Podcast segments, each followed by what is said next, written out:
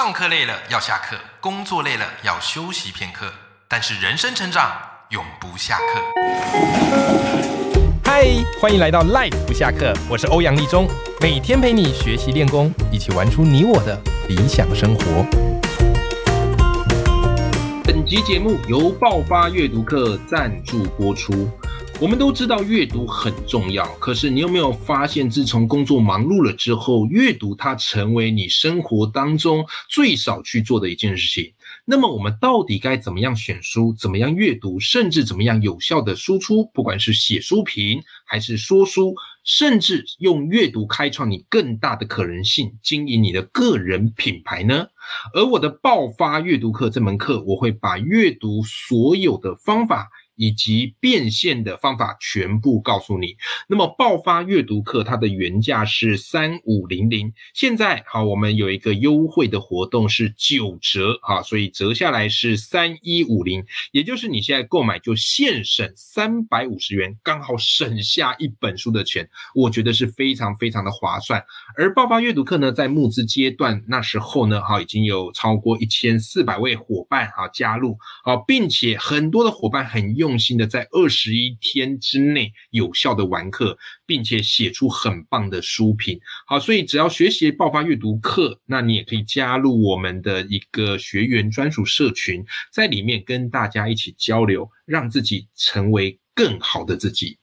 好，如果你有兴趣的话，我把爆发阅读课的连接放在节目资讯栏，欢迎你参考。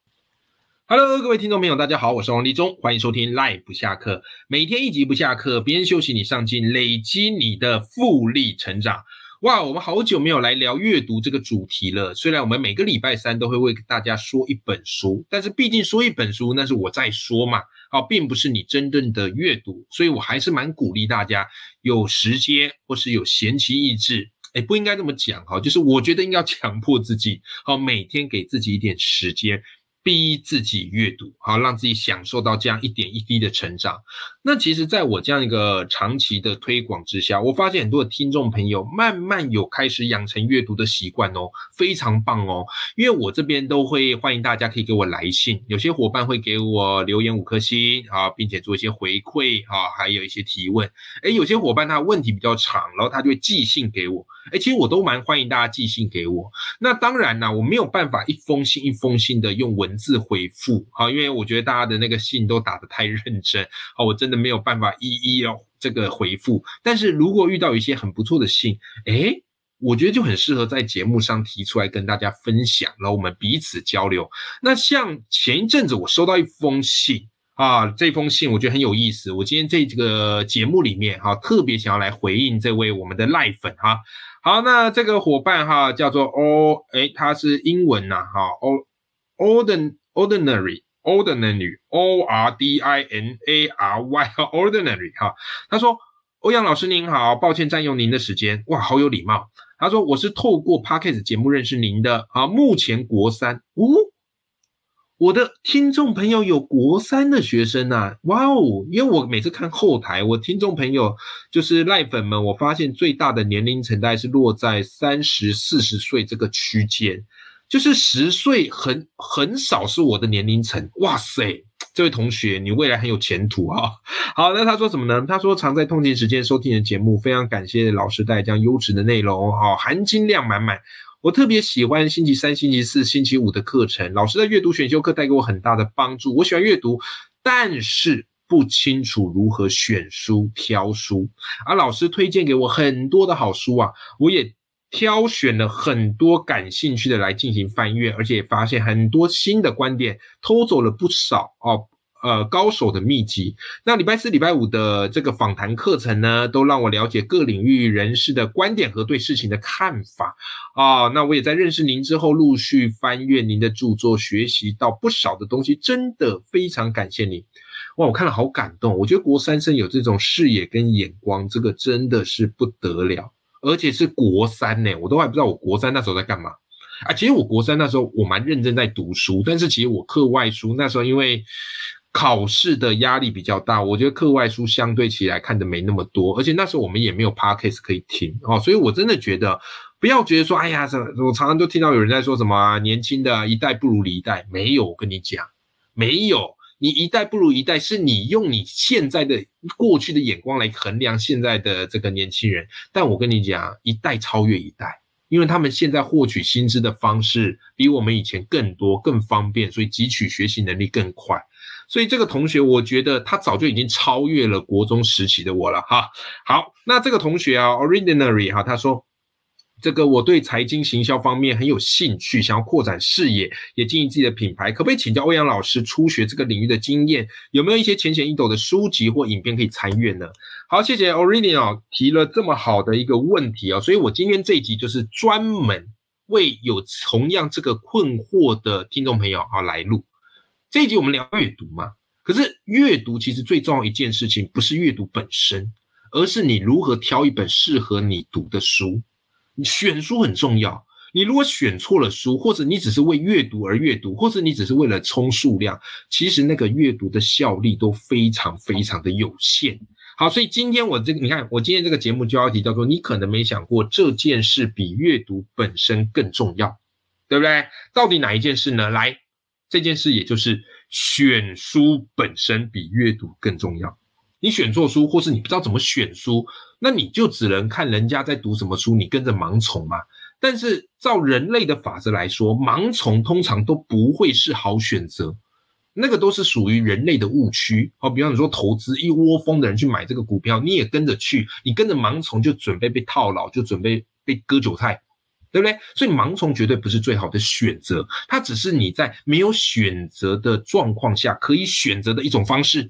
听起来拗口，对吧？所以关键在于你怎么样看待选书这件事。好，所以回应呢，啊，这位听众朋友的这个问题，我先回应他哈。他帮大家问了一个问题，因为我常推广说你要读各领域的书，对吧？好，不要只专精某一个领域。现在是一个通才的时代，所以他对两个领域的书很感兴趣，一个是财经领域，一个是行销领域。OK，好，那。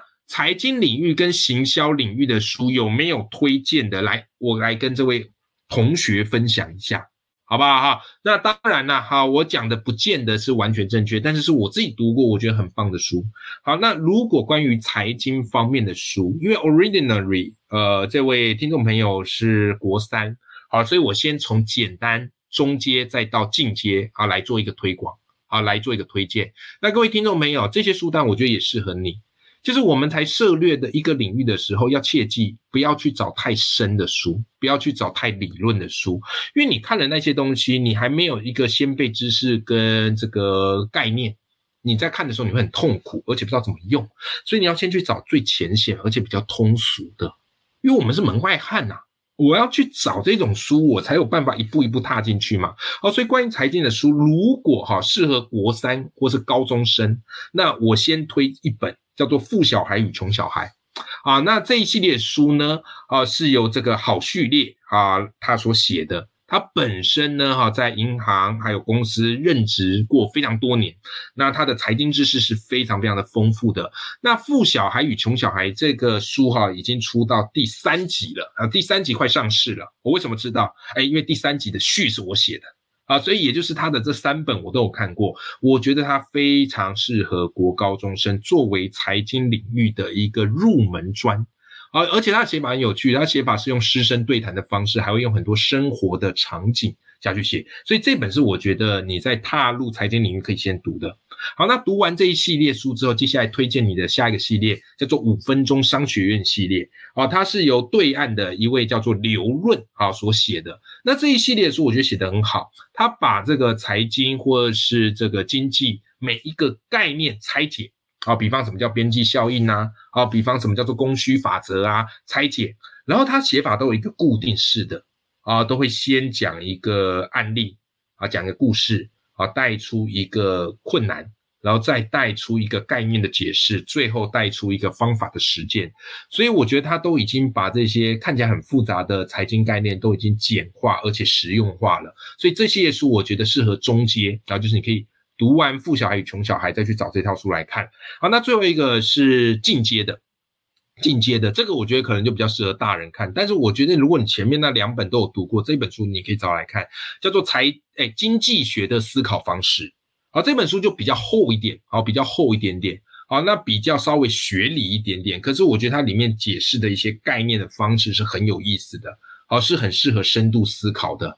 OK，好，所以这三本是我觉得财经方面你可以去看的啊。好，那如果行销领域呢？啊，这个就是我非常喜欢的一个部分啦。啊，因为这个行销，我觉得是每个人都一定要会的能力。不要想说你有专业，人家就一定要上门。没有，你如果没有行销的能力，你有好东西也是卖不出去。那行销领域的书，我推荐三本，一本是故事行销，啊，是我的好兄弟李洛克所写的。我觉得他在行销能力上是真的很厉害，啊，真的很厉害。而且他用故事的方法，啊，这个去带入行销的原理。好，那而且这个李洛克他特别会编口诀。看完这本书，它里面故事行销口诀我都还印象非常非常的深刻。有没有？好，比方他有一个口诀叫做“常进变”。哎，到底“常进变”是什么呢？哎，你就可以怎么样嘞？去看故事行销这本书，你就知道了。好，再来下一本叫做“需别让顾客知道原来你用了这一招”。啊，这一本书的书名我觉得起得非常的好。好，它就等于是用商家的这个角度来告诉你商家怎么去设计一些行销的方式，让你不知不觉上钩。好，最后一本书呢，它有一段诶几年前出的，但是我觉得这本书很棒啊，这本书很棒，叫做《关键行销》哦，里面大概讲了好几个，我忘了讲几个了，讲六到八个行销的原理跟法则。好，我觉得是非常的适用。好，所以这三本是我非常推荐的行销书。好，那所以对于财经跟行销有兴趣的，我今天也开了书单给大家。那么就回到各位选书这件事情，怎么样你才可以选到一本好书？而且你要先理解到选到一本好书，你的阅读才会有价值跟意义。不要为了阅读而阅读。很多人就是哎很喜欢标榜说你读读了几本。啊，或是人家有读，哎，你也有读，可是你不知道自己在读什么，对吧？好，所以来，今天我跟大家分享一个我的一个呃选书的思维啊，选书的一个思维，就是我跟你讲啊，世间的书啊，我们大概可以把它分成上游、中游跟下游，我们就用河流的概念来理解上游、中游跟下流。OK 哈，好，那什么意思呢？我们先讲上游，上游等于是一个知识的源头。对不对？好，那有一类的书就是专门是这种知识的源头。通常这类的书呢，它的知识的纯度是非常高的啊，因为它是从上游而来的嘛，对不对？那个水是最清澈的、最棒的嘛。啊，那通常这类型的书呢，它是有研究根据的、有原点的，而且原创性非常高的，还有富有实验证明的啊。那这个就是上游啊，上游啊这样的一个知识源头，有没有？好，那。比方来讲，好不好？好，比方来讲，我们随意举几个啊。有一本书叫做《刻意练习》啊，那它其实呢是有两个作者所写的，安德斯·艾瑞克森以及罗伯特·普尔所写的。那其实《刻意练习》这本书呢，就是告诉你说，哎，你要透过有目标的练习来驾驭大脑跟身体的适应力，而且每一个人呢，哈，他有自己的一个心智表征，所以你如果用刻意练习这套方法。去学习任何事，我跟你讲，你都一定有办法学的还不错。好，所以基本上，如果你对于学习这件事有兴趣，你就去看刻意练习。但是这本书呢，因为它是学术研究啊，后来出成书嘛，它是上游啊知识的源头。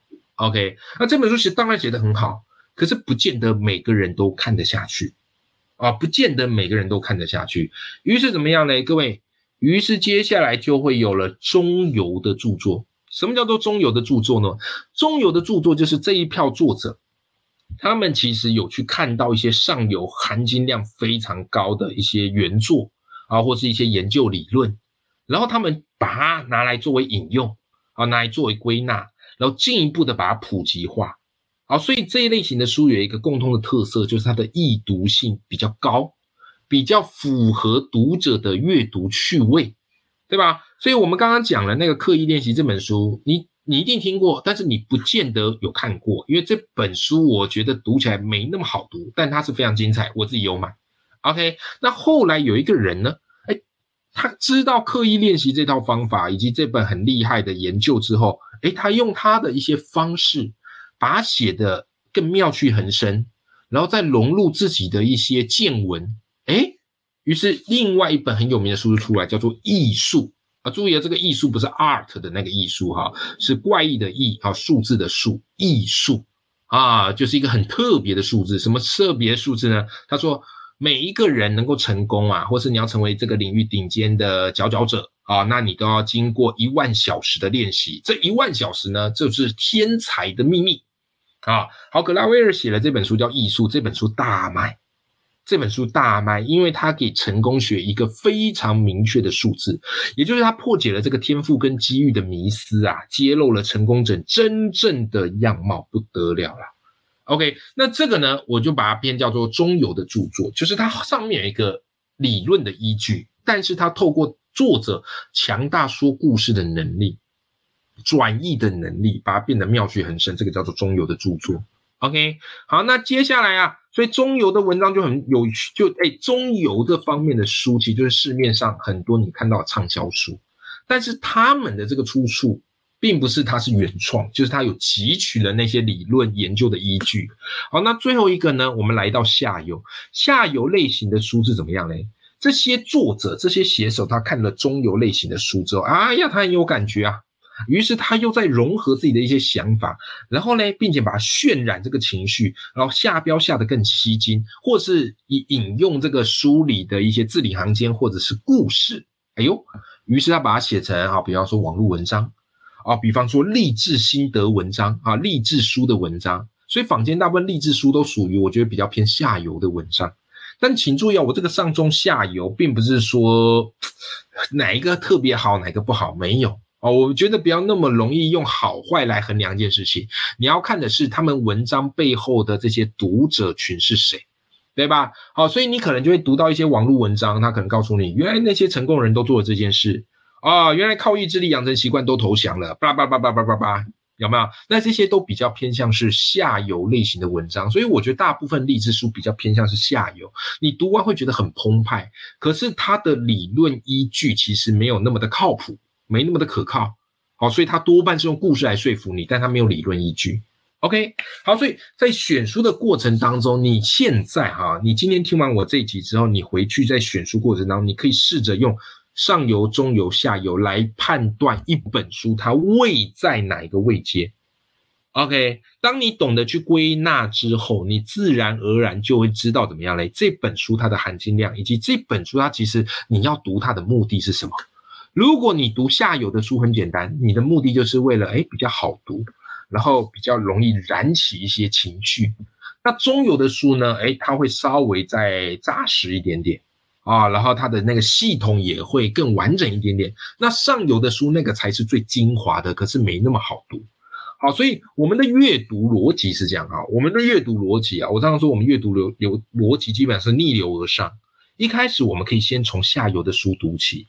但是你在读下游的书，这时候你可以开始以书找书，对不对啊？你读了这个，然后你要知道它知识的源头在哪，你再去找中游的书来读，然后再往上去找上游的书来读。所以我常会干一件事，就是这本书里面提到书单都会记下来，或者有一些作家很棒的，就是他会把他这本书里面引用所有的书目放在最后，写论文不都要这样吗？有些书会这样，然后我会去把这本书它最后面的那个引用的书目。全部记下来，然后去找来看啊，不会每一本就是挑我有兴趣的去找来看。好，所以我们的阅读流逻辑可以从下游开始，然后慢慢的往中游，然后慢慢的你要知道那个知识的源头在哪里。那我跟你讲哦，当你习惯这样子，你会发现阅读是一件很有趣的事情，要么溯溪，要么就是滑水道从上游入又流下来，非常的好玩，好吗？好，那么我今天这一集就是跟大家分享这样的一个选书的逻辑，我把它称之为叫做溯溪选书法。